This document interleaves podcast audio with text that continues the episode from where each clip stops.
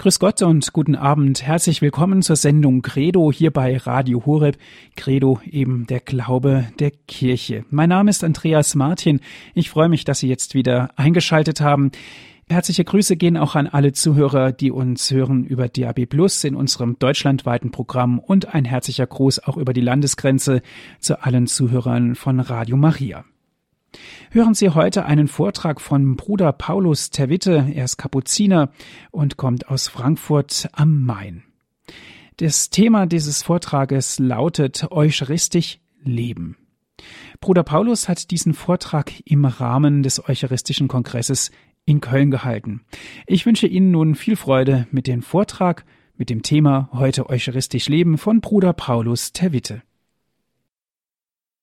Meine sehr geehrten Damen und Herren, liebe Pilgerinnen und Pilger, sehr herzlich darf ich Sie auch heute Abend wieder hier in den Sartori-Sälen zu Köln begrüßen zur theologischen Abendgesprächen mit dem Titel Heute Eucharistisch Leben.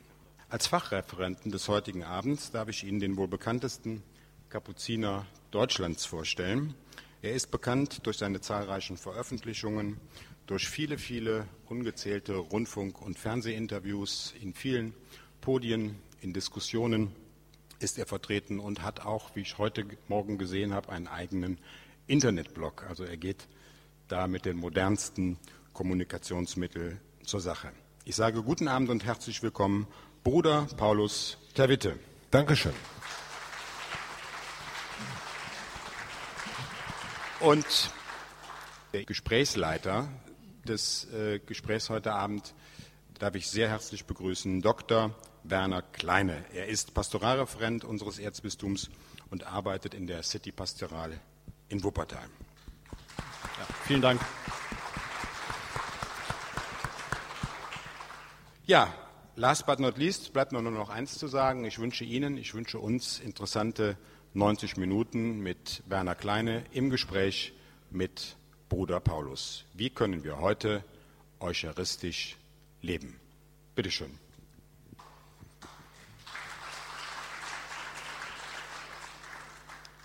Ja, ich danke sicherlich auch im Namen von Bruder Paulus für die sehr freundliche Begrüßung. Ich bin, wie Sie gehört haben, ein bisschen äh, zu dieser Veranstaltung gekommen wie die Jungfrau zum Kind. Äh, habe vorgestern erfahren, äh, dass ich heute Abend Bruder Paulus treffen werde. Wir beide haben uns vor mittlerweile fast zwei Jahren kennengelernt. Da waren Sie zu Besuch in Wuppertal, haben dort äh, unsere City-Pastoral besucht, zusammen mit dem Zentralkomitee äh, der deutschen Katholiken. Seitdem sind wir uns äh, einige Male virtuell auch über den Weg gelaufen. Das letzte Mal jetzt vor zwei Tagen telefonisch. Ich wusste, wen ich am Telefon habe. Er wusste noch nicht ganz genau, wen er am Telefon hat und war jetzt, ich hoffe, angenehm überrascht. Ich hoffe, es ist Ihnen ähnlich gegangen wie mir, dass ich mich gefreut habe auf diesen Abend. Ich habe mich sehr gefreut auf diesen Abend und äh, weil es mir ein wichtiges und heiliges Thema ist und äh, ich war echt vor diesen zwei Tagen, denke ich, wer ruft denn da an? Wer ist das denn? Wir kennen uns und dann, ach, ich rede einfach mal mit dem, äh, wie mir der Schnabel gewachsen ist und ist mir sehr angenehm, weil ich den Herrn Dr. Kleine für einen der charismatisch begabten City-Seelsorger der Kirche in Deutschland halte, der eigentlich eine eigene Veranstaltung wert wäre, darf ich mal so sagen. Ja. Ja, danke für die Blumen.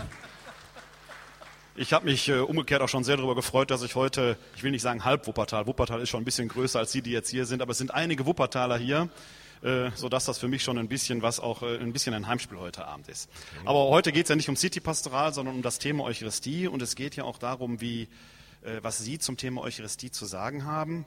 Da ist vielleicht äh, hilfreich, Ihren Werdegang erstmal so ein wenig in den äh, Blick zu nehmen. Sie haben, Sie sind geboren worden, das sieht man, sonst säßen Sie nicht hier, 1959 in Stadtlohn, wenn ich das richtig äh, recherchiert habe. Das ist nicht direkt Rheinland, schon ziemlich nah dran, mhm. aber auf der westfälischen Seite. Aber natürlich. Ja. Das macht sie mir noch sympathischer, denn ich bin ja gebürtiger Ruhrgebietler und bin im Herzen auch eher Westfaler als Rheinländer. Und äh, ich bin auch der Meinung, dass das Rheinland Westfalen wie Sie und mich braucht, damit äh, die ganze Sache auch richtig vorankommt. Wie sind Sie denn in den Orden gekommen? Wie sind Sie zum Kapuziner geworden? Oh Gott, ähm, ja, das kann man vielleicht in einfach für den heutigen Abend auch. Ich bin der erste Ministrant, der 1966 mit sieben Jahren in unserer Pfarrei Messdiener werden durfte, ohne das Stufengebet auswendig lernen zu dürfen. Gleichwohl hatten wir Pensionäre, die noch die lateinische Messe lasen und dann war das für uns acht, neun Klässner irgendwie so, wenn der dann gesagt, psch, haben wir dann auch uns verneigt und gesagt und der war ganz zufrieden. Wir wussten nicht genau, was das alles heißen sollte. Wir haben es halt mitgemacht. Und ich kann mich noch sehr gut erinnern, dass unser alter Pastor Laufers, ich tue einfach mal so drei Stationen, Groß St. Ottger Kirche, 10.000 Katholiken, 350 Messdiener, äh, jedem Sonntag sechs Gottesdienste, 1300 Kirchenbesucher. Also da war so, wir haben Jugendmessen gemacht äh, mit acht DIN A4 Seiten Text. Wir haben die Leute zugetextet bis zum geht nicht mehr, Licht ausgeschaltet und wir haben Knallererbsen in der Messe eingesetzt. Also richtig so tolle Sachen gemacht.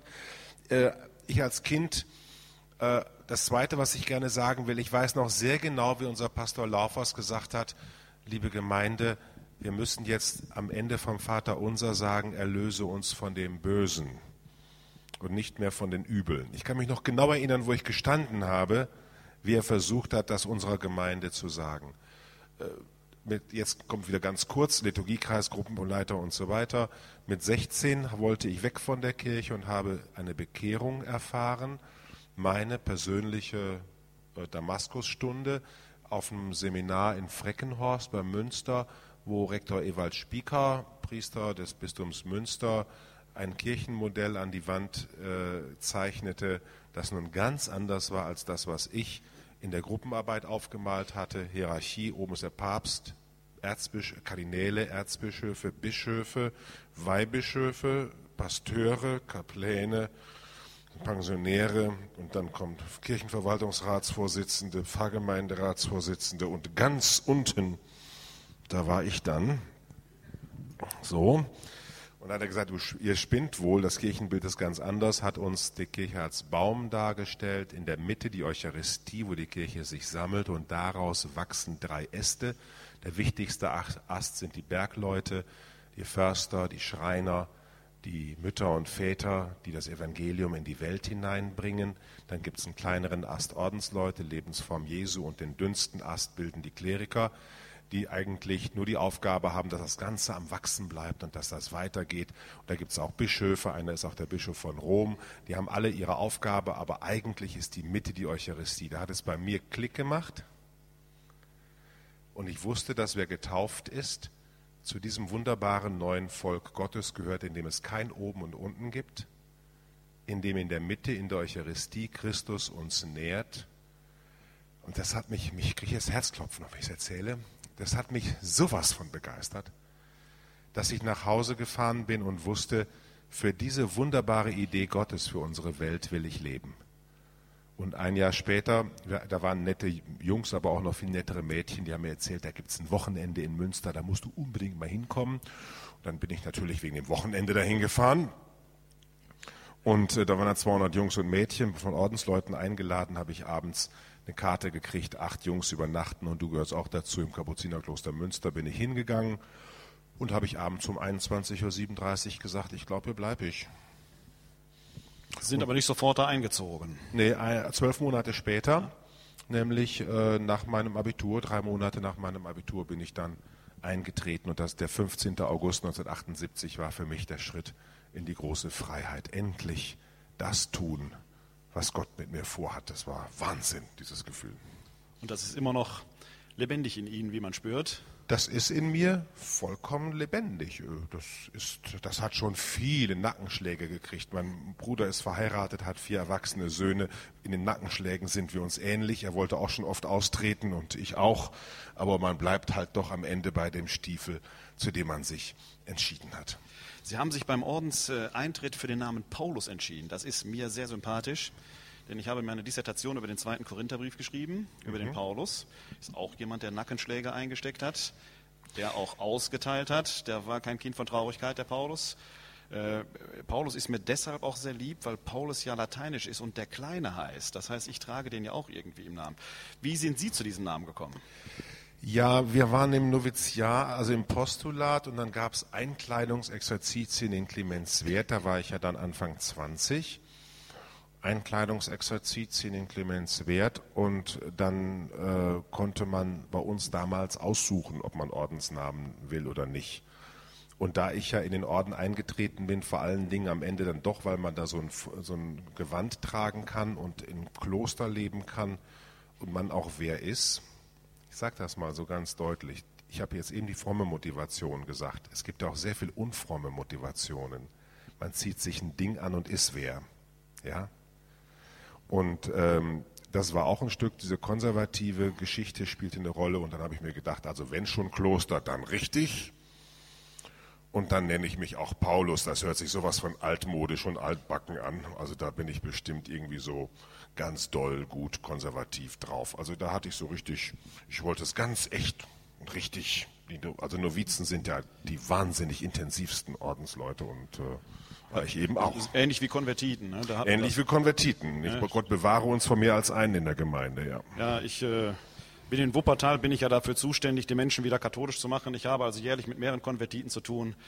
Das ist manchmal auch eine Prüfung im Glauben, das stimmt. Der alte Bruder Gerion hat bei uns im Noviziatskloster gesagt, mehr als einen Heiligen kann ein Kloster nicht vertragen. Ja, ja, ja ist so. Oder man, ist, man wird selber man wird selber dran heilig. Dran heilig, ne, das, man wächst selber da dran. Ne, das ja. ist auch eine Herausforderung. Mhm. Äh, Ihr Werdegang hat sich über verschiedene Stationen geführt, unter anderem äh, in die neuen Bundesländer, also in den Osten Deutschlands. Äh, da haben Sie längere Zeit gewirkt. Glaubt man dort anders?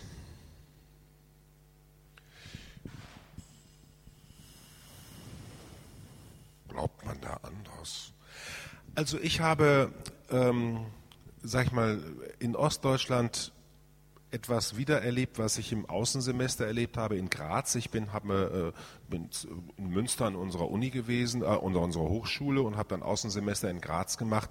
Und wenn man dann nach, als ich nach Österreich gegangen bin, 81, bin ich sozusagen das katholische Leben 30 Jahre rückwärts gegangen. Da ging man sonntags nicht zur Messe, sondern zur Heidenmesse oder zur Mozartmesse. Ja, und da ging man auch nur hin, wenn der Herr Konsistorialrat Y auch nachher vor der Kirche stand, von dem man gerne gesehen werden wollte. Oder Frau Geheimrätin, so und so. Das war echt, das war abenteuerlich. Und dann, ähm, ich, ähm, übrigens, Klammer auf, ich rede manchmal sehr scharf, es hört sich auch manchmal abfällig an. Ich meine nie persönlich Personen. Ich kann nicht über Personen urteilen, aber ich versuche so ein bisschen bildzeitungsmäßig äh, auch mal ein bisschen karikatur turenhaft zu reden. Klammer zu, nicht? So bitte. Und dann kam ich nach Ostdeutschland und dachte mir, das ist interessant. Hier gibt es einfach den Katholizismus als Heimatverein. Ich sage das so ganz scharf, weil ich eine hohe Achtung vor den schlesischen Heimatvertriebenen habe. Die habe ich wirklich. Dieses einfach aus der Heimat vertrieben worden sein und dann in diesen stockprotestantischen Thüringen zum Beispiel, stockprotestantischen Sachsen, sich eine katholische Enklave zu machen, in einer Fabrikhalle sowas nachzubauen wie damals bei uns zu Hause und dann Lieder gedruckt zu haben und dann das alles so schön wieder, alles wieder, wenigstens das noch, wenigstens das noch zu haben, ähm, das habe ich mit großem Respekt, mit großem Respekt gesehen. Und da ist und da ist natürlich dann schon 40 Jahre wieder vergangen. Also bitte, äh, das ist aber da ist mir das sehr bewusst geworden. Und äh, Bischof Reinhold hat mir mal gesagt, also Bruder Paulus, da Sie nach Gera gegangen sind, mit dem klaren Auftrag, dort keine öffentliche Pastoral zu machen, das war ein Fehler. Ja, war, wir waren nach Gera gegangen, wir wollten mit den Armen leben. Ich habe in einem Haus gelebt für mehrfach zwangsgeräumte Familien unterm Dach. Und äh, ich war mit einer halben Stelle Klinikseelsorger im Krankenhaus mit 1300 Patienten, 20 katholisch, 80 evangelisch, der Rest nischte. Und, äh, und dann habe ich mit der anderen Hälfte einfach als Bürger der Stadt gearbeitet, aber ich habe nicht pastoral gemacht, also City-Pastoral, nicht? Also nach draußen zu gehen und so. Wir wollten das Maul halten, so gut ich das konnte, habe ich das gemacht. Und äh, ja, und die Kirche hat dort für sich selber gesorgt. Ja, das, und zwar mit guten Gründen. Also wie gesagt, nochmal, ich hoffe, das hört sich in keinster Weise abfällig an. Es ist schon irgendwie, man, es ist irgendwie persönlicher, man ist ja viel weniger. Ja, oder es äh, hat vielleicht auch was mit äh, Identitätsstiftung zu tun, ne? dass ja. äh, unsere Identität in dem Fall auch als Katholiken sichert, weil wir nur so natürlich in einer Welt äh, überleben können, die uns vielleicht auch fremd begegnet. Ja, vielleicht Vielleicht auch, ja. Nur es ist alles an Hauptamtlichen gelegen. Also ich muss schon sagen, ich war Kaplan in Offenburg von 85 bis 89 für eine Stadtrandgemeinde mit vier Dörfern. Da musste noch überall eine Fronleichnamsprozession sein, in jeder Gemeinde eine Osternacht, in jeder Gemeinde Gründonnerstag. Ich habe 17 Uhr und 19 Uhr Gründonnerstag gefeiert, 15 Uhr und 17 Uhr Karfreitagsliturgie, Ostern um 21 Uhr und dann um 23 Uhr die nächtliche Osternacht begonnen, um 8 Uhr schon die nächste Ostermesse, damit jede Gemeinde vor Ort was gehabt hat. Also ich kenne diesen ganzen Beritt, ja, wie das geht. Und dann war er, kam ich nach Gera, da war eine Gemeinde mit 2000 Katholiken, der hatte einen Pfarrer, einen Kaplan, eine Gemeindereferentin, hauptamtlichen Kirchenmusiker, zwei Pfarrsekretärinnen. Und dann sagte der Kaplan, also ich habe dieses Jahr 15 Firmlinge, also ich weiß nicht, ob ich das schaffe. Ja Gott. Das ist alles eine Frage der Relation. Ja, selbst wenn man bedenken muss, dass er für jeden Firmenunterricht 100 Kilometer fahren musste, um die alle zu sammeln. Äh, das, was sicher nochmal eine ganz andere Art von Arbeit ist. Das hat mich doch irgendwie auch erschüttert, diese hauptamtlichen Konzentrierung. Das ist ja was, was äh, uns äh, heute auch in der Kirche beschäftigt, auch hier in unseren Breiten. Ähm, kommen wir vielleicht später nochmal drauf oder vielleicht ist das auch Überstieg zum, zur nächsten äh, thematischen Einheit. Bis 2010 waren Sie Beauftragter für Berufungspastoral. Da hatten wir ein bisschen was mit dem Hauptamt zu tun, denn äh, viele Hauptamtliche, die Geweihten wie die Ungeweihten, nehmen für sich einen Anspruch, in einer besonderen Weise berufen zu sein für ihren, äh, für ihren Auftrag. Was ist das überhaupt, Berufung? Wollen Sie einen Telefonjoker nehmen? Ja, das ist eine interessante Frage. Ähm, was ist Berufung? Ich glaube, dass es dass es darum geht, so wie ich mein, mein, mein, mein Ereignis hatte mit 16. Der Pfarrer da vorne hat sicher nichts anderes erzählt als auch mein Kaplan im Messdienerunterricht. Ja, und auch im Rallye-Unterricht. Das habe ich sicher alle schon mal irgendwo gehört. Aber es gibt Momente, da erwischt Gott dich auf dem richtigen Fuß. Und da kannst du das unterschreiben, was er in dir grundgelegt hat. Also Berufung ist ein, ein Gesamtkunstwerk göttlichen, äh, göttlicher Zusammenarbeit mit meiner menschlichen Freiheit. Und irgendwann unterschreibe ich dann die Urkunde. Also ich kriege irgendwo raus, wo wie Gott mich zu seinem Außenminister gestaltet sehen will. Ich glaube ja, dass jeder Mensch ein Außenminister ist des inneren Reichtums Gottes. Und das muss nur jeder von selbst rauskriegen, weil keiner dazu gezwungen wird. Und ich, das, also das ist für mich Berufung. Rauskriegen, wie das, dieses geheimnisvolle Zusammenspiel von göttlichem Geschaffensein und menschlicher Freiheit und irgendwann auch meine Unterschrift drunter setzen und sagen, meine 1,91 Meter und meine Herkunft aus einer kaufmännischen Familie, mein Reden können wie ein Wasserfall und alles Mögliche, das hat alles irgendeinen Sinn, ich glaube diesen. Sie haben es ja vorhin schön geschildert, äh, mit 16 waren Sie alt, hatten Sie, glaube ich, gesagt, als Sie ja. ich will es fast sagen, diese Vision von dem Baum hatten. Ja. Die ist nicht äh, in Ihnen entstanden, die ist Ihnen ja quasi von außen. Ja, 20 andere saßen da auch nur, ich war davon begeistert. Waren, genau. Wissen Sie, man kann machen, was man will. Wenn der liebe Gott einen nicht begeistert, dann können Sie alle dann einpacken. Ist, äh, dann ist äh, zu spät. Es ist, ist, ähnlich wie mit dem Jona, man kann versuchen, darüber wegzulaufen, aber der liebe Gott... Äh, hat ja die Eigenschaft, hinter uns her zu sein. Ja. Darum habe ich auch was gegen Weitergabe des Glaubens, gegen ja. so einen dämlichen Begriff. Ja. Also das finde ich gegen jede Freiheit. Wenn jemand aus alte Leute, ich muss eben kurz sagen, bitte, bitte. Äh, alte Leute sagen mir, ja, aber meine Kinder gehen nicht mehr zur Kirche, dann sage ich ja, das ist ein Gottesbeweis. Wie, das ist ein Gottesbeweis? Naja, das zeigt, dass man den Glauben nicht anerziehen kann. Oder gehen Sie zur Kirche, weil Ihre Mutter Sie dahin erzogen hat? Also ich bin ja auf jeden Fall nicht Priester, weil mich dazu irgendjemand erzogen hat, sondern Gott persönlich. Äh, das Schöne ist, da stimme ich Ihnen absolut zu, äh, das ist ein Gottesbeweis, weil es ein Beweis für unsere Freiheit ist. Jetzt besteht ja bei vielen die Sorge, ob die dann verloren gehen, weil sie sich ja von Gott abgewendet haben. Ich äh, pflege da immer zu sagen, der Mensch ist frei, Gott aber auch. Und die Freiheit Gottes ist es, uns hinterherzulaufen, selbst an die hinterlegensten Winkel dieser Welt. Der lässt uns da nicht fallen, auch wenn wir glauben, weglaufen zu können. Ähm, jetzt haben Sie ja vorhin in äh, dieser Vision, wie ich es gerade gesagt habe, das Bild vom Baum. In der Mitte war die Eucharistie.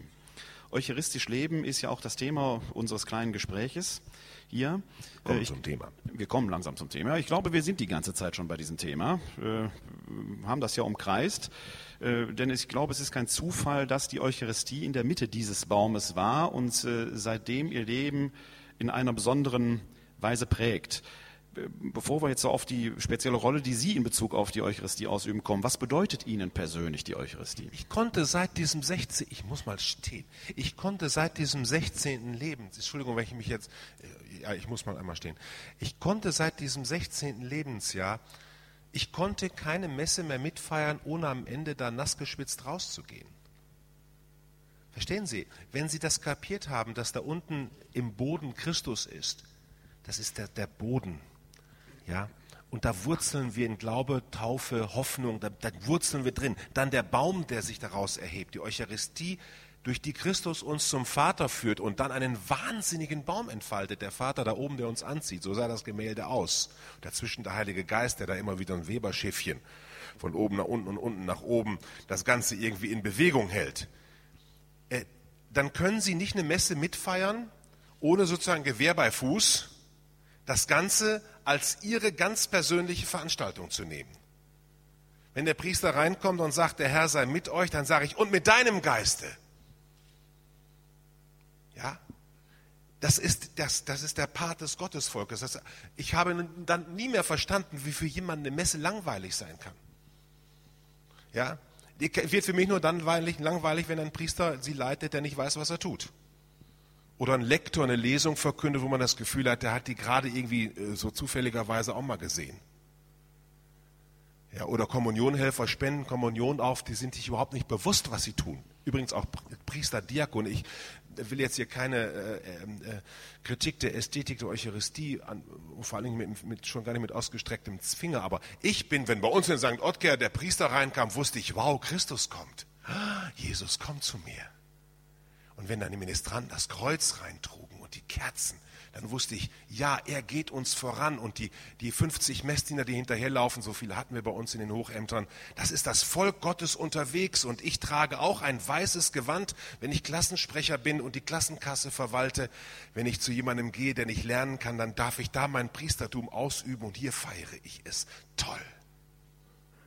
Ich war, boah, ja, ich, ich habe, wenn ich den Finger ins Weihwasserkesselchen reingetan habe beim Reingehen in die Kirche, dann ist mit meinem Finger mein ganzer Leib hinterhergetaucht. Pares pro toto nennt sich das.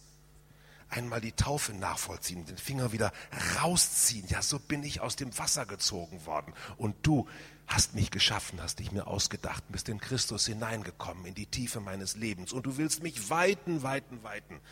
Ich habe immer so viel zu tun seit meinem 16. Lebensjahr. Wir hatten einen Kaplan, der mystagogisch begabt war und der mich, uns da eingeführt hat. Bei mir hat es halt gefruchtet.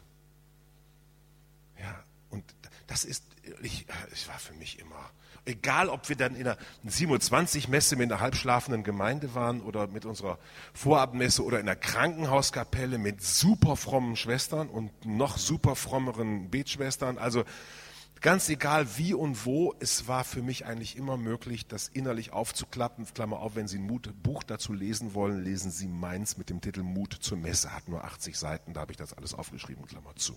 Das war der Werbeblock. Ja. Der muss sein. Aber ja, der Rubel muss rollen. Ja, und wenn es ein gutes Buch ist, ist das auch mehr als erlaubt hier. Das ist gar keine Frage. Ähm, Jetzt äh, sind Sie natürlich äh, auf der Seite der Eucharistie, die sagt, der Herr sei mit euch und sie hören die Antwort und mit deinem Geiste. Ist es etwas anderes als Priester-Eucharistie zu feiern? Natürlich ist das was anderes, aber inwiefern ist das für Sie ja, etwas Die Gemeinde anderes? musst du in ein Gesicht gucken. Ja? Ja, und ich muss in sehr viele gucken. Sie dürfen. Sie müssen nicht, Sie dürfen. Ja, das ist manchmal auch ein Müssen. Okay.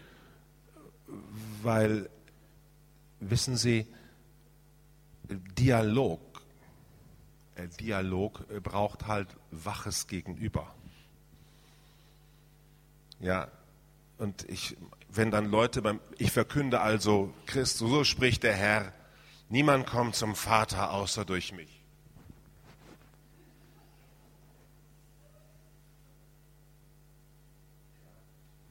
Ich sagte, wenn ich Firmlinge in, in, äh, versuche, eucharistisch einzuführen in die, in die Dynamik der Eucharistiefeier, dann sage ich, ihr müsst bei dem Evangelium so zuhören, als würde der Papa euch die nächste Taschengelderhöhung ankündigen. Und da gibt es nicht nur Taschengeld, da gibt es sogar das ewige Leben. Die wissen gar nicht, was das ist, aber das macht nichts. Sie sollen nur mal mitkriegen, was eigentlich gemeint ist. Dieses Dialogische, dieses Dialogische ist, ähm, ist für mich als Priester manchmal einfach, ähm, einfach äh, schwer, schwer, schwer mitzukriegen. Schwer mit. Also wir haben jetzt einen Diakon bei uns, der verkündet das Evangelium, der guckt dabei keine Sau an. Ja, ich, äh, ich habe ihn jetzt nur zweimal erst erlebt. Dem werde ich sagen, wem willst du das verkünden? Wem? Und dann merkt er plötzlich, wenn er es anfängt, dir zu verkünden, dann wird er beim Verkünden selber verwandelt. Und du wirst verwandelt und weißt auch nicht wohin. Und ich auch nicht. Ich habe nämlich mal gehört, dass Mitte von der Messe sei Wandlung. Habe ich mal gehört. Ja. Dieses Gerücht geht um. Ich weiß nicht, ob das im katholischen Köln noch so ist, ja. Äh, das weiß ich auch nicht, aber in ja. Wuppertal ist das noch so, ja. dass äh, diese Wandlung auch nicht nur die Gaben von Brot und Wein betrifft, sondern wir anders herauskommen sollten, als wir hineingegangen sind in ja. die Messe. Das ist so eine geistliche Waschmaschine. So eine Messfeier ist wie so eine geistliche Waschmaschine, müssen Sie sich vorstellen. So eine Waschstraße. Die Bürsten sind überall gleich. Das Wasser ist immer mal ein bisschen verschieden und äh, wie stark da drückt und nicht drückt, aber die Form ist Gott sei Dank überall gleich. Nichts ist schlimmer als die italienische Messe, die ist ja in 18 Minuten fertig. In Italien, also im Petersdom, es ist nicht zum Aushalten. Und trotzdem, da sage ich, hier ist halt die Waschmaschine ziemlich schnell, da muss ich im Schnellwaschgang einlegen, nicht? So. Sauber ist sauber. Sauber ist sauber und dann mache ich halt da mit. Ja. Jetzt äh, haben Sie gerade natürlich einen interessanten Gedanken formuliert. Äh, ich als Pastoralreferent stehe natürlich immer vor dem Altar und gucke in dieses eine Gesicht hinein. Und ich kenne das von mir, dass wenn die Sakristei aufgeht und äh, Pfarrer XY kommt raus, dann freue ich mich sehr, weil ich weiß, jetzt wirst du gleich beschenkt. Es gibt aber auch die Erfahrung, dann kommt Pfarrer Z heraus und ich sage, oh Gott, warum jetzt heute, warum diese Prüfung? Ja, danke gleichfalls. Was glauben Sie, was ich manchmal denke, welche Gemeinde da vor mir ist? Darauf wollte ich hinaus. Das heißt, es gibt, Sie haben es in unserem Vorgespräch so formuliert, das Leiden des Priesters am Gottesvolk. Ja, da gibt es eine ganze Menge zu erzählen. Es gibt natürlich auch, äh, wir sollten einfach miteinander, äh, weil ich, ich, werde ja wahrscheinlich nie Pfarrer werden, weil ich irgendwie da nicht das Zeug für habe, aber äh, wenn ich sozusagen Pfarrer wäre, würde ich irgendwie darauf achten, dass es Orte gibt, an denen wir uns austauschen können über unsere geistliche Kränkungsgeschichte. Und das Herz-Jesu-Fest, was für mich übrigens das allerliebste aller Feste ist, und ich habe mich heute gefreut wie ein Schneekönig, dass meine 86-jährige Tante mir heute erzählt hat, dass meine Oma, die schon gestorben ist, als ich drei Jahre alt war, dass die beim äh, Kahnen, im westfälischen Kahnen, das war früher den Holzklotz hoch und runter machen in der Milch, bis da Butter raus wurde. Kahnemelk heißt das dann im Plattdeutschen dass die beim Kahnen Herz-Jesu-Lieder gesungen hat. Jetzt weiß ich auch, warum ich das Herz-Jesu-Fest so liebe. Und das Herz-Jesu-Fest ist ja ein Fest, das uns einlädt, dass wir mit unserer Kränkungsgeschichte offensiv umgehen sollen. Also wenn du einen Stich kriegst, nicht zumachen, sondern aufbleiben. Nicht? Das sagt ja das fließende Herz Jesu. Nicht zumachen und weggehen, sondern aufbleiben und sich dann mal erzählen, also ich würde dann mal erzählen, nur mal so eine kleine Kränkungsgeschichte nebenbei. Sie sind junger Priester, sind wegen des heiligsten Herrn Jesus und seines Opfertat am Kreuz sind Sie Priester geworden, sind zum allerersten Mal als franziskanischer Bruder in einer heiligen Nacht in einer Dorfgemeinde in Offenburg-Waldersweier, kann man ruhig mal so sagen. Und sind sind innerlich tief bewegt, dass das Kind, das mit Fleisch und Blut in der Krippe lag, dass dieses Fleisch und Blut dieses Kindes mit deinem Dienst und dem Gebet der ganzen Gemeinde nun in unserer Mitte auf den Altar kommt. Hier ist Bethlehem live. Ja, da bin ich einfach. Da sind Sie, wenn Sie das erste Mal als Priester die heilige Nacht feiern dürfen, da kommen Sie kaum durch vor Liebe, ja? So, und dann habe ich also, ich war wirklich am Kern und tiefsten, innersten Wesen äh, von dem, warum ich überhaupt diesen Weg gegangen bin, weil das Gottesvolk ja so wahnsinnig interessiert ist, mit diesem fleischgewordenen Christus doch auch eins zu werden, eins mit dir nun zu sein und was nicht alles gesund, dich Kindelein von Herzen und so. Da komme ich ja nach der Christmette in der Sakristei, nass geschwitzt. Da sagt der Sakristan, der da ist, ja, Bruder Paulus, aber es ist ganz schön, aber eine Viertelstunde zu lang.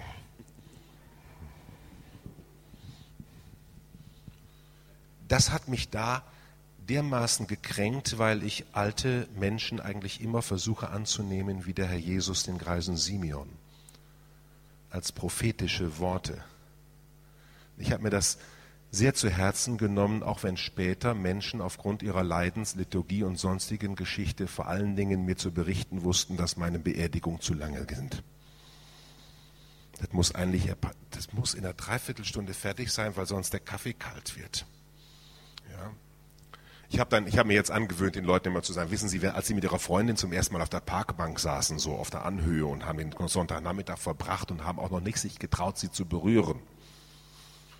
Früher dauerte das ein bisschen länger. Und haben Sie dann auch gesagt, das war ganz schön mit dir, aber eine Viertelstunde zu lang? Ja, und da sehen Sie schon, was uns eigentlich fehlt an der Eucharistiefeier. Es ist Liebe. Ich, wie gesagt, ich äh, halte mich an alle katholischen Riten. Ich versuche nichts hinzuzufügen, kein Zinetti und kein Kyle Gibran. All das gibt es bei mir nicht. Ich mache das ganz katholisch, aber ich möchte doch irgendwie auch die Liebe entfalten und dann nicht irgendwie so einen religiösen Zinnober ab, abzelebrieren. Äh, das hinzufügen halte ich auch deshalb für schwierig, weil ich glaube, dass wir die Tiefe der Riten alleine, der Ritus ist ja kein, ja. kein Zauberspruch einfach, ja. wenn man die Riten, Sie haben vorhin das Mystagogische ja, ja, auch erwähnt, wenn man sich in diesen Ritus fallen lässt, hat man eigentlich schon genug zu entdecken und zu begreifen, dass wir nicht durch Hinzufügung noch äh, verschleiern müssen. Die Leute wissen ja nicht mal, warum sie nach Osten gucken. Wenn ich Sie fragen würde, warum Sie, wenn Sie in einer Kirche sind, so gesetzt werden, dass sie nach Osten gucken. Wer könnte jetzt mal Finger hoch? Wer könnte eine Antwort geben, die ihr 15-jähriger Großneffe verstehen könnte? Eins, zwei, Gott sei Dank. Es ist noch Hoffnung im Volk Gottes, ja? Wuppertal vor allen Dingen. Das Wuppertal, ja? Dass wir dem aufgehenden Christus entgegenfeiern, ja? Und dass, wenn der Priester von vorne nach kommt, bei uns ist in der Liebfrauenkirche in Frankfurt ist das so, dass dieser Dienst des Priesters ist, den Leuten deutlich zu machen, wir glauben nicht nur an etwas, wir glauben an jemanden, der uns aufgehen wird. Ja. Alleine, ja, nicht? Also wenn man das einfach weiß, ja, aber das wissen viele eben nicht und schon gar nicht haben sie es aufgenommen. Ich glaube auch, dass da eine ganz große Aufgabe drin liegt. Diese alten Symbole und Zeichen, die ja lebendig sind, das sind ja nicht einfach irgendwelche Dinge, die man so mal eingeführt hat, sondern die haben ja eine Sprache, die uns so entsprechen wollen, dass man die neu entdecken muss. Jetzt haben wir natürlich gerade in der heutigen Zeit, Sie haben das äh, Thema Beerdigung angeschnitten. Ich könnte von mir aus auch das Thema zum Beispiel Erstkommunion äh, beifügen. Wir haben es natürlich heute mit ganz vielen Menschen zu tun, die nicht mehr nur nicht wissen, warum schauen wir nach Osten, sondern die auch äh, das Dialogische einer Eucharistiefeier äh, überhaupt nicht mehr mitvollziehen können, weil sie es einfach gar nicht mehr wissen. Wie gehen wir damit um? Das ist eben für viele ist eben sozusagen äh, das Wort Gottesdienst heißt, einer redet und der Rest muss schweigen.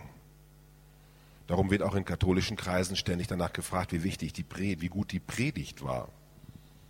Ja, also die Predigt ist das so was von Unwichtiges im Gottesdienst. Ja, das ist sowas von unwichtig, sondern es ist wichtig, ob du und der Herr, ob ihr eins gewesen seid. Und da, und ich meine, das ist ein echtes Problem, weil bei Hochzeiten ist das ja noch schlimmer. Ich sage den Brautpaaren, darf ich Ihnen mal ein Geheimnis verraten? Sie stehen nicht im Mittelpunkt der Feier der Trauung. Wie? Nein, ich sage, im Mittelpunkt steht Jesus Christus, der mit seiner seine Treue mit dem Blut bezahlt hat. Und weil sie bereit sein wollen, treu zu sein bis zum Tod und sich einander aufopfern wollen, deswegen erinnern wir uns an das Opfer Jesu Christi am Kreuz und darum feiern wir Eucharistie, um dem Vater im Himmel dafür zu danken, dass Christus sich hingegeben hat und ihre Hingabe sehen wir sozusagen als sichtbares Zeichen der Hingabe bis in den Tod.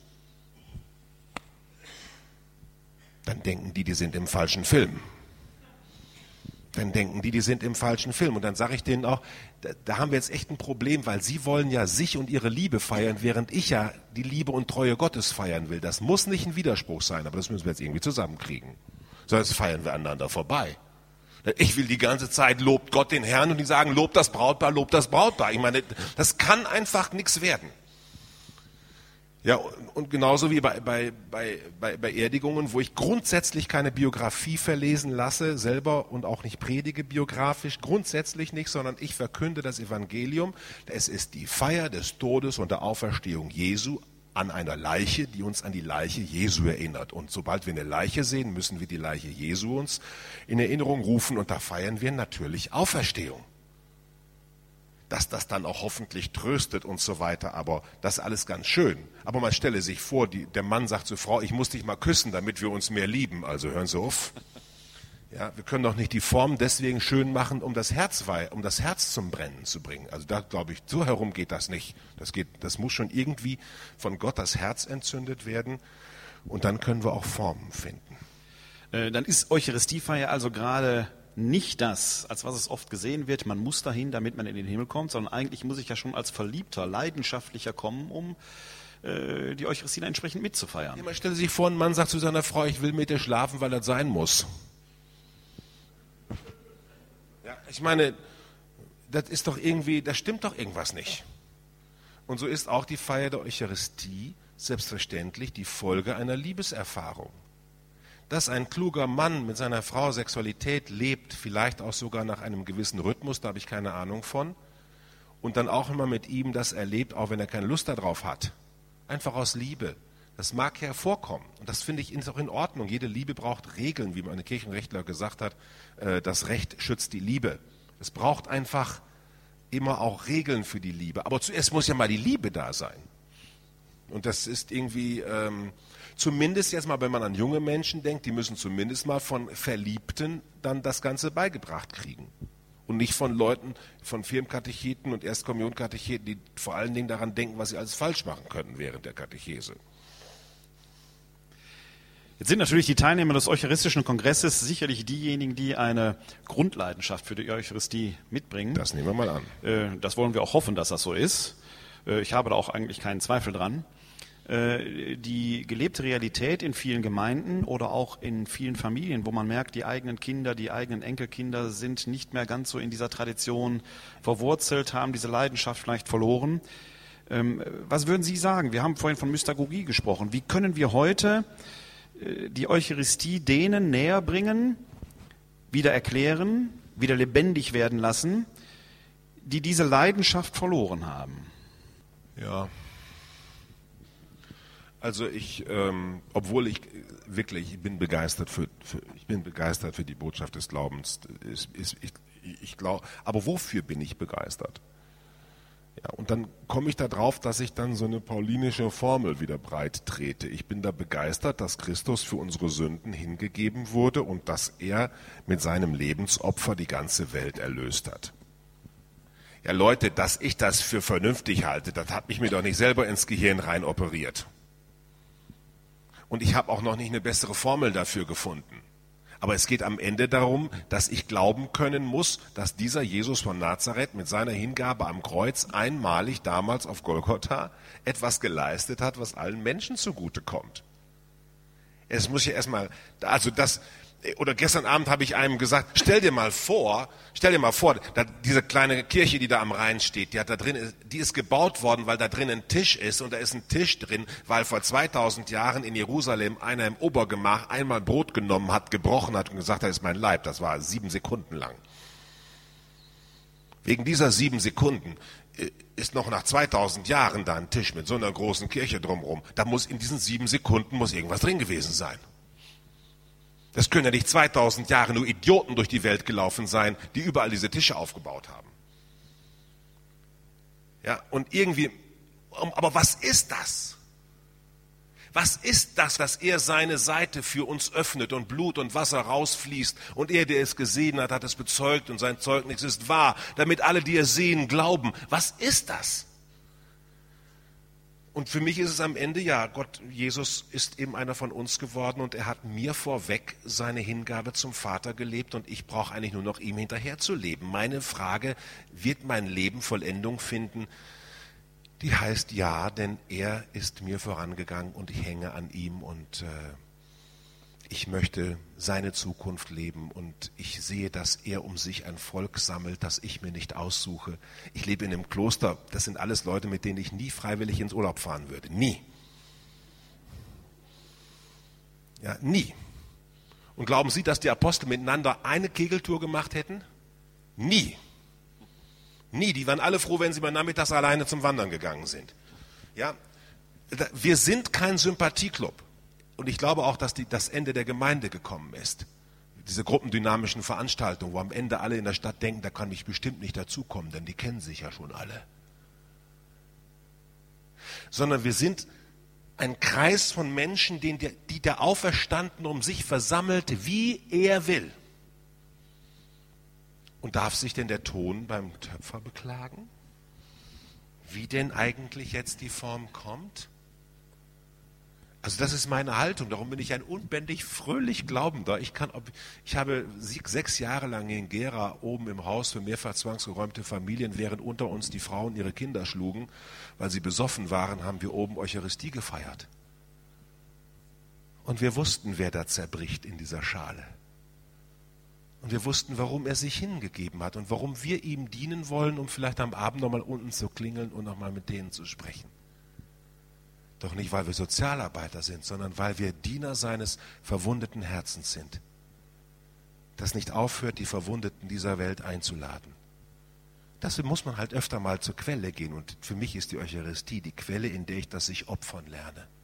Jetzt müssen wir mal ein bisschen die Butter bei der Fische machen, sonst sind wir gleich noch so weit, dass wir sagen, wie machen wir die Messe zu einem noch esoterischeren Ritus, ja? Also das möchte ich auf gar keinen Fall. Da sprechen Sie mir aus der Seele, gerade auch was Sie gerade über die Gemeinde gesagt haben. Ja.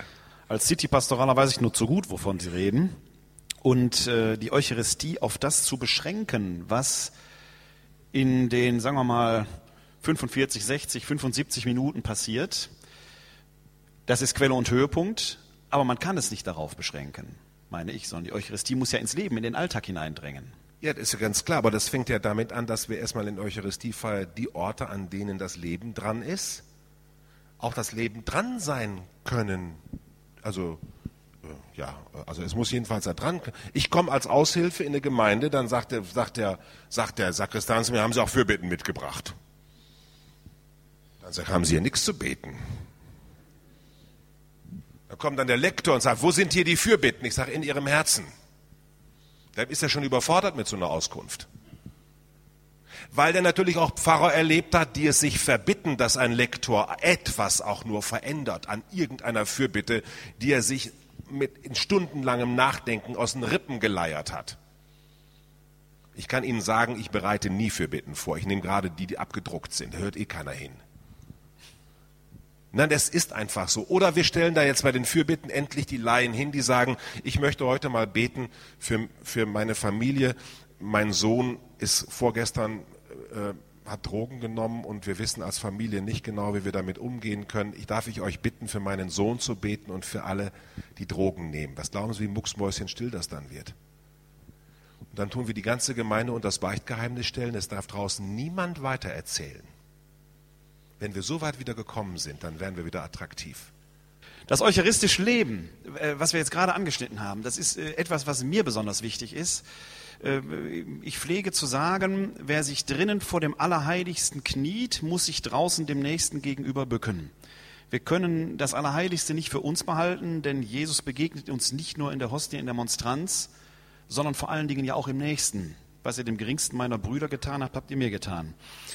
Jetzt äh, wird ja äh, vielleicht nicht hier im Erzbistum Köln, aber äh, sonst doch auch in Deutschland zunehmend der Priestermangel beklagt. Und es gibt auch äh, hier im Erzbistum Köln zunehmend Gemeinden, äh, die darum bangen müssen, sonntags die Eucharistie feiern zu können. Wie soll das weitergehen? Ja, das macht der liebe Gott, hat das ja extra mal so eingefädelt. Er nimmt uns die Priester, damit wir wieder wissen, welche Würde das gesamte Gottesvolk hat. Also ich finde, es ist doch nicht verboten, dass jeden Morgen und jeden Abend in einer Kirche Laudes und Vesper gebetet wird. Das ist hohe priesterliches Gebet. Und sobald ich das in einer Gemeinde vorschlage, Sie können doch mal einfach nachbarschaftsweise sich aufteilen, welche Nachbarschaft montags Laudes betet, Dienstag, Mittwoch, Donner. Ja, das machen wir nur beim ewigen Gebet. Ich sage, ja, darum heißt es ja auch ewig. Ja? Es soll eben nicht nur drei Tage ewig sein, nicht, sondern es soll ja, es ist ein Gebet, das sozusagen weitergeht. Und aber, da aber die ganze Gemeinde in Schrebergärten arbeiten muss und Wäsche aufhängen muss und Richter Alexander Holt gucken muss und ich weiß nicht was alles, hat ja niemand Zeit zum Beten. Und da muss man in der ganzen Gemeinde sich erstmal um eine Kirche drumherum stellen und sagen, so liebe Leute, warum steht hier eigentlich eine Kirche? Ja, damit wir da reingehen müssen. Nein, nein, nein, nein, nein. Warum steht die Kirche da? Und dann kann ich Ihnen sagen, das wissen 95 Prozent der Gemeindemitglieder nicht, warum die Kirche da steht. Sie steht da, weil sie zum Himmel strebt als hausgewordener Auferstandener. Warum salben wir eine Kirche mit Krisam? Weil sie Christus darstellt. Und wenn ich in eine Kirche reingehe, dann gehe ich in Christus. Und dann bin ich Priester, Prophet und König.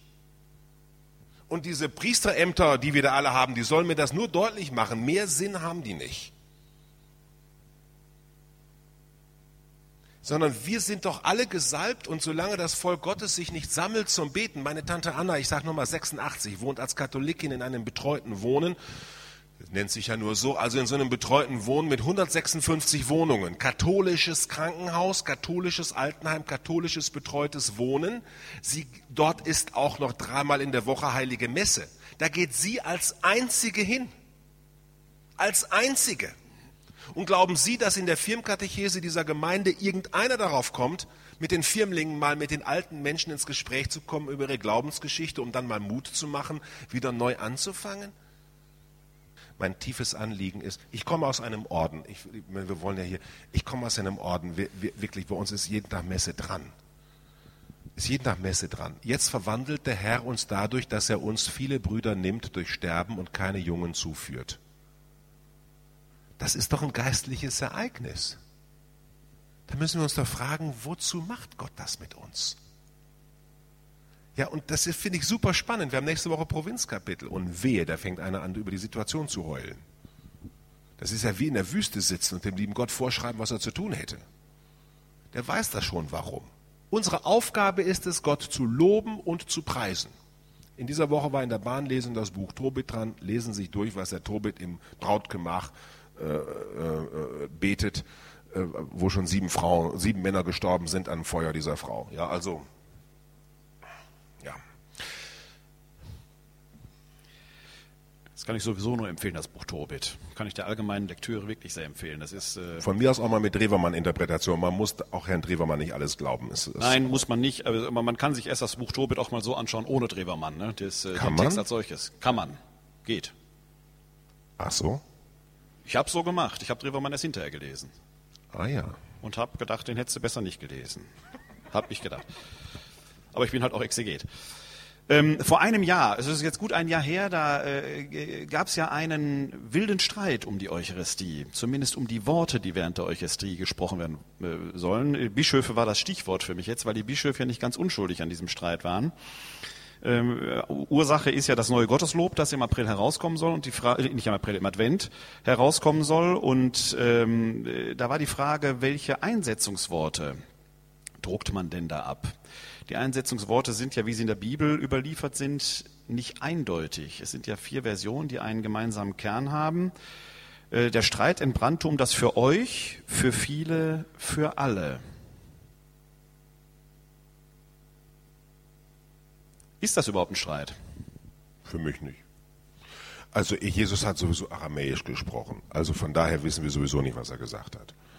Äh, dann, ich, ich feiere Eucharistie. Ich feiere Eucharistie. Und in der Feier darf man auch mal ein paar Sachen sagen, die nicht vernünftig sind. Und, und, und von daher ist es für mich ehrlich gesagt äh, wenn jetzt das, ich weiß noch gar nicht, ob es jetzt so kommt, wenn ich jetzt was anderes beten soll, dann bete ich halt was anderes. Ich war vor 20 Jahren in Hückeswagen, da hat ein Pfarrer mal sonntags geglaubt, er müsse da auch schon sagen, für euch und für viele hingegeben wird. Dem habe ich allerdings nachher in der Sakristei gesagt, entschuldigen Sie bitte, ich wollte an einer katholischen Messe teilnehmen. Ja. Der dachte aber, er sei super katholisch gewesen. So ist, so geht dann die ganze Diskussion. Ich finde, dass die Diskussion interessant ist, weil wir tatsächlich nicht alle in den Himmel kommen. Darf man das heute überhaupt noch sagen? Doch, das darf man sagen, denn wenn erstmal müssen wir annehmen, dass nicht alle in den Himmel kommen, weil niemand in den Himmel kommen muss. Ne? Es gibt ein Gericht. Und ich finde es sehr vornehm von Jesus, falls er es gesagt haben sollte, dass er sagt, für euch und für viele vergossen und nicht einfach auch meinen Neffen, der bewusst nihilistisch lebt? Nicht? Der Jesus vereinnahmt doch nicht die Leute. Und ich glaube, dass Gott uns so geschaffen hat, dass wir Nein sagen können. Ob wir das bis zum Schluss durchhalten, dieses Nein, ich hoffe nicht. Ich hoffe, dass jeder bis zum Ende zu seinem Ja findet, aber ich finde das erstmal ganz sympathisch. Also ich habe vorgestern mit einem Moslem gesprochen, der mich einladen will, weil er mich für einen Christenquellenkenner hält. Er wollte mal mit einem richtigen Gläubigen reden. Ich sage gerne, komme ich zu eurem Fast, äh, Probefa äh, Probefasten, zu eurem Fastenbrechen, Fastenbrechen in die Moschee. Fastenbrechen in die Moschee und dann werde ich einen Gesprächsabend mit gläubigen Muslimen halten über meinen Christusglauben. Sie haben sich mal für einen Christusgläubigen interessiert. Und ich möchte doch zunächst einmal sagen, dass Christus sein Blut für, dass am Ende das für viele, für alle heißt. Das weiß ich auch, aber ich finde es erstmal auch vornehm. Also ich muss sagen, ich rege mich darüber nicht auf, das sollen sich Theologen aufregen. Ich, äh, da bin ich ganz Ihrer Meinung. Ich interpretiere das für viele etwas anders als Sie, äh, nicht exklusivisch, äh, sondern so, dass es äh, unsere eigenen Grenzen überschreitet. Das steckt in dem viele für mich äh, eher drin. Ja, ich bin, also ich, wissen Sie, wenn man muss das Zweite Vatikanische Konzil, sagen wir mal einen Moment mal über Franziskus reden. Das Zweite Vatikanische Konzil hat den Gedanken, den der heilige Franziskus vor 800 Jahren entwickelt hat, sich zu eigen gemacht als Kennzeichen der Kirche, nämlich wanderndes Gottesvolk zu sein.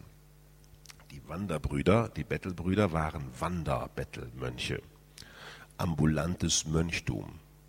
Und das ambulante Kirchensein, das umherziehende Kirchensein ist ein wesentlicher Bestandteil von Kirche sein. Da sehen Sie schon, wenn Sie in Ihre Pfarreien gucken, diejenigen, die da Ämter haben, sind zu 80 Prozent Zugezogene. Zu 80 Prozent sind es Zugezogene, die Kommunionhelfer, Katecheten, Kommunion, äh, Lektoren werden. Die anderen trauen sich gar nicht in dieser Gruppendynamik überhaupt sich mal zu zeigen. Während die Zugezogenen sich endlich jetzt mal erlauben können, was sie zu Hause nie durften. So, also das ist ein ambulantes Kirchensein. Das ist ganz normal, ambulant und unterwegs sein. Und man ist immer in der Minderheit. Das habe ich übrigens in Gera und in Thüringen neu gelernt. Nochmal neu wieder sich darüber klar zu werden, dass die Gläubigen von Gott her gesehen immer in der Minderheit sind. Immer. Bis auf die Landstriche, wo sie mit dem Schwert dazu gezwungen wurden. Und darum haben wir in Deutschland auch Säkularisierung, weil jeder mit Kirche Zwang verbindet. Ich, kann, ich verbinde mit Kirche immer Freiheit. Die Leute gucken mich an wie ein Auto, weil die immer denken, ich müsste irgendwas denken, glauben, nachbeten, was mir irgendeiner vorschreibt. Dann sage ich, also meine Grundglaubenserfahrung war, als ich 16 war, dass ich niemandem gehorchen darf, außer Gott. Und darum frage ich immer, wenn der Papst was sagt, der Bischof was sagt, ein Laie was sagt, selbst wenn die Bibel was sagt, ob Gott das auch sagen würde. Ja, so weit gehe ich sogar, weil auch die Bibel selber ja als toter Buchstabensalat von mir erstmal interpretiert werden will. Und der Interpretationen gibt es sehr viele. Also wir haben eine Urverantwortung vor Gott. Und doch jetzt mal eucharistisch leben. Dieses Hochgebet in der Eucharistiefeier ist vor allen Dingen nochmal einmal sich klar zu machen, dass da einer überhaupt nur für uns vorm Vater steht, nämlich Christus. Das wollen wir. Wir wollen in der Liturgie, dass der Priester sich da fünf Minuten alleine betend hinstellt, damit uns immer noch wieder klar wird, dass unser zu Gott kommen eine Jesus persönliche Angelegenheit ist. Darum wollen wir, dass es Priester gibt. Ich will das. Ich will, dass es einen Bischof gibt weil ich nicht an eine Theorie hänge. Ich hänge an eine Person, die sammelt und die uns zum Vater führt, an Christus. Und fertig. Und das ist dieses von, und das sind immer wenige. Wir haben im Krankenhaus in Gera, habe ich sechs Jahre lang Krankenhausgottesdienste mit ein bis zwei Personen gefeiert. Und das waren alles ökumenische Gottesdienste, weil einen Samstag hat es die evangelische Pfarrerin gemacht, einen anderen Samstag ich. Und das haben wir alles aufgestellt, Blumen, Kerzen, Tisch. Und dann haben wir da gewartet und dann kam einer oder zwei. Sechs Jahre lang. Ja, aber das tut doch Christus keinen Abbruch. Und wenn bei meiner abendlichen Feier Gottesdienst der Papst persönlich gekommen wäre, das wäre dadurch nicht katholischer geworden. Also wenn zwei oder drei im Namen Jesu versammelt sind, dann ist er mitten unter ihnen. Das macht doch nicht einen Priester besser. Also wir, müssen, wir haben richtig magische, manchmal muss man sagen, magische Vorstellungen, die ich, äh, ja, die ich hinderlich finde. Wenn man sie hört, muss man eigentlich konstatieren, wir brauchen eine doppelte Bekehrung. Ja. Wir brauchen eine Bekehrung der Kleriker, sich selber nicht wichtiger zu nehmen, als man ist. Sie haben ja gerade die Rolle des Klerikers durchaus nochmal als Sammlung auch beschrieben. Und wir brauchen eine Bekehrung, Bekehrung des Volkes Gottes, das die eigene priesterliche Intention entdecken und ernst nehmen muss. Ja. Ja, das ist ein, ist ein Prozess. Mein Gott, das Konzil ist erst 50 Jahre her. Also wir, ähm, wir brauchen vielleicht noch 50 Jahre, um einfach miteinander zu begreifen, wofür wir begeistert sind. Und wir, ich, wofür wir begeistert sind. Ja, kann sein. Und ob man das Bekehrung nennt, also die Priester und Laien, die sind alle erstmal persönlich herzensgute Leute. Also glauben Sie mal nicht, dass heutzutage noch einer unfreiwillig sonntags zur Messe geht. Der dahin kommt, den muss man alle einzeln erstmal annehmen als ein Gottesgeschenk in der Gemeinschaft. Da gibt es auch ein paar Verängstigte drunter. Und die meisten Priester, die da Eucharistie feiern, sind auch Priester, die das freiwillig tun. Das tun die freiwillig. Ich meine, das muss man sich mal vorstellen. Das tun die einfach freiwillig. Das ist erstmal ein Geschenk. So. Und dann können wir miteinander überlegen, wie können wir zu der Begeisterung finden, die uns hier zusammenführt. Und dann müssen wir ständig unsere Formeln des Glaubens neu buchstabieren und das geschieht zu wenig. Da merke ich auch, da habe ich eine gewisse äh, Faulheit entwickelt. Das will ich nächstes Jahr in Liebfrau ein bisschen anders machen. Da werde ich wieder die Sonntagsschule einführen. Habe ich auch schon manchmal dran gedacht, ja. dass wir das waren. Ähm, äh, wenn wir so diesen großen Block mal abschließen. Eucharistisch leben heißt für mich. Wenn der Mitbruder mich fertig macht vor anderen Menschen, am nächsten Morgen mit ihm um dem Altar Christi stehen und die Sünde, die mich traf, in das Brechen des Brotes hinein verorten. Dort verwandelt zu sehen durch die den Heiligen Geist und dann mit diesem Bruder gemeinsam von diesem Herrn zu essen und Jesus zum Ausgangspunkt zu nehmen meiner nächsten Worte und Taten ihm gegenüber. Es ist für mich ein Fest des Friedens. Ich habe schon viele Menschen gekränkt und wehgetan. Wenn ich ja genau darüber nachdenke, wie viele Leute ich schon von Kopf gestoßen habe, dann könnte ich eigentlich gar nicht mehr leben, wenn ich nicht wüsste, dass die leibliche Gegenwart des Herrn in dieser Welt die leiblichen Folgen meiner Sünde irgendwie aufwiegt. Ich weiß zwar nicht, wie der das macht, aber es ist für mich ein tägliches Angebot, neu aufzustehen. Und das ist für mich eucharistisch Leben. Es ist für mich Liebe und Opfer und Freiheit und Freude so zusammenzubringen, dass man irgendwie ganz gelassen durch die Welt geht. Ja, also Entschuldigung, ich, ich finde keine richtigen Worte, aber das ist für mich eucharistisch Leben. Die Messe hört nicht umsonst auf mit geht, ihr seid gesendet. Da wird dieses, dieser Alltagsbezug in dem, was Sie sagen, für mich nochmal sehr, sehr greifbar. Der zweite Teil der Messe fängt im Alltag an, genau. natürlich. Und äh, man müsste fast sagen, das erste Drittel war vor der Messe, dann ist die Messe und dann ist das nächste Drittel. Also es ist wie gesagt so eine Art äh, Waschmaschine, also äh, Waschstraße. Da geht man rein und äh, über, tut alles aufs Kreuz schmeißen. Wer mit Gott versöhnt ist, kann dem Nächsten nicht mehr Graben sein. Ja, das ist so. Und ich meine, Entschuldigung, mir gelingt es nur sehr wenig. Aber ich sage nochmal, ich lebe in einem Kloster. Ich lebe in einem Orden, in dem üble Nachrede sozusagen an der Tagesordnung ist und all das, was sonst auch äh, so unter Menschen üblich ist. Da müssen Sie jeden Tag ganz neu wieder sich fragen, warum bin ich noch mit dem zusammen? Ach ja, stimmt, weil der Herr ihn ja zu mir geführt hat. Und dann muss ich ja zum Herrn gehen und muss sagen, was ist denn das für eine Type? Ja, und warum soll, und diese Gesprächskultur, dass wir einander uns fragen, warum ist jetzt der Dr. Kleine und ich vom gleichen Christus begeistert? Ja, und dass wir dann miteinander uns gegenseitig anleuchten, ja, und dann wissen, weil er uns zusammenführt. Und das ist, also für mich ist das so ein Wunder. Also, das ist für mich, Jeden Tag erstaunlich, jeden Tag erstaunlich.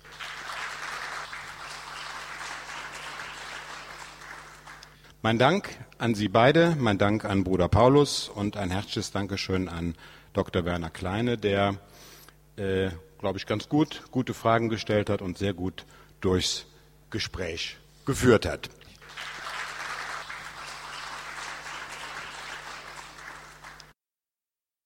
Sie hörten die Sendung Credo hier bei Radio Horeb, heute mit dem Thema Eucharistisch Leben, ein Vortrag von Bruder Paulus Terwitte. Bruder Paulus Terwitte ist Kapuziner aus Frankfurt am Main. Er hat den Vortrag gehalten im Rahmen des Eucharistischen Kongresses in Köln.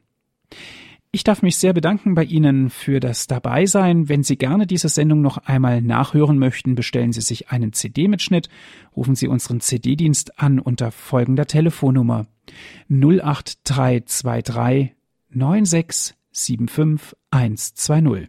Noch einmal 08323 9675 120.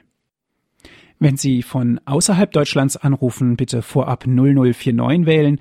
Weiter geht es mit der 8323 9675 120. Auf unserer Internetseite von Radio Horeb gibt es auch die Sendung zum Herunterladen auf den Computer. www.horeb.org ist unsere Internetadresse. www.horeb.org nutzen Sie dort unser Download- und Podcast-Angebot. Ich darf mich für heute von Ihnen verabschieden, wünsche Ihnen allen gottesreichen Segen. Auf Wiederhören, sagt Ihnen Ihr Andreas Martin.